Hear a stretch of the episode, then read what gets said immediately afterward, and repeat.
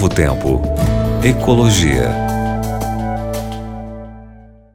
Querido ouvinte, querida ouvinte da Rádio Novo Tempo, que Deus abençoe você, que você esteja tendo dias maravilhosos, agradáveis, lindos.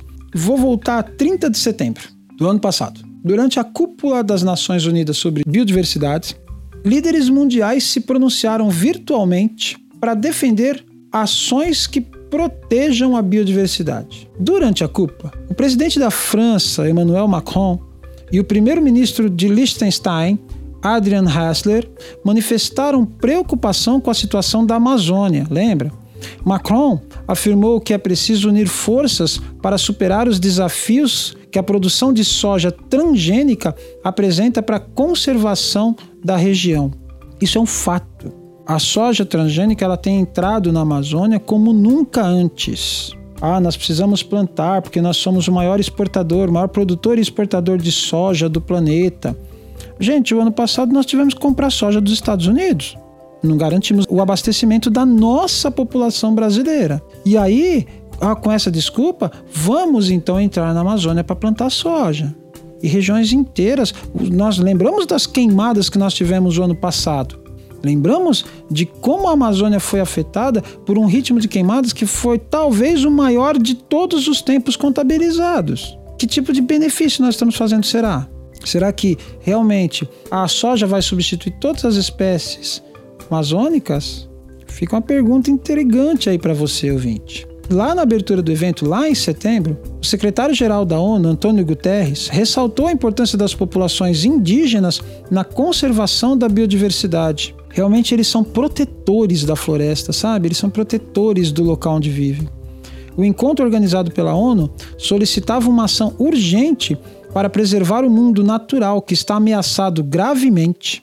Segundo a secretária executiva da Convenção sobre Diversidade Biológica, Elizabeth Mrema, somos a espécie mais perigosa da história global. Ela tem razão. Somos a espécie mais perigosa do planeta. Não adianta a gente falar leão, onça, jaguatirica, não. Somos nós, nós causamos a maior destruição do planeta.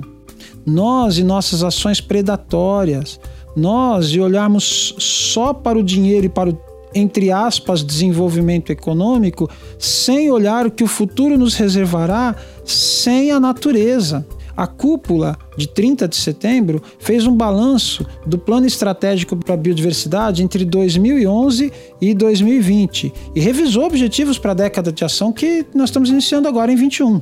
Lá em 2010, os países concordaram durante a convenção seguir as metas de biodiversidade de Aichi, que contém 20 metas para conservar a biodiversidade. O prazo para cumprir esses objetivos terminou em 2020, mas os países não conseguiram cumprir nenhuma das metas de Aisha. Mirema afirma que o valor mais alto, se pudessem avaliar a ação durante os últimos anos, estaria abaixo de 30% do progresso esperado. Ela explica que agora é o momento de entender as falhas para poder conseguir avançar, mas acredita que a implementação deve começar imediatamente.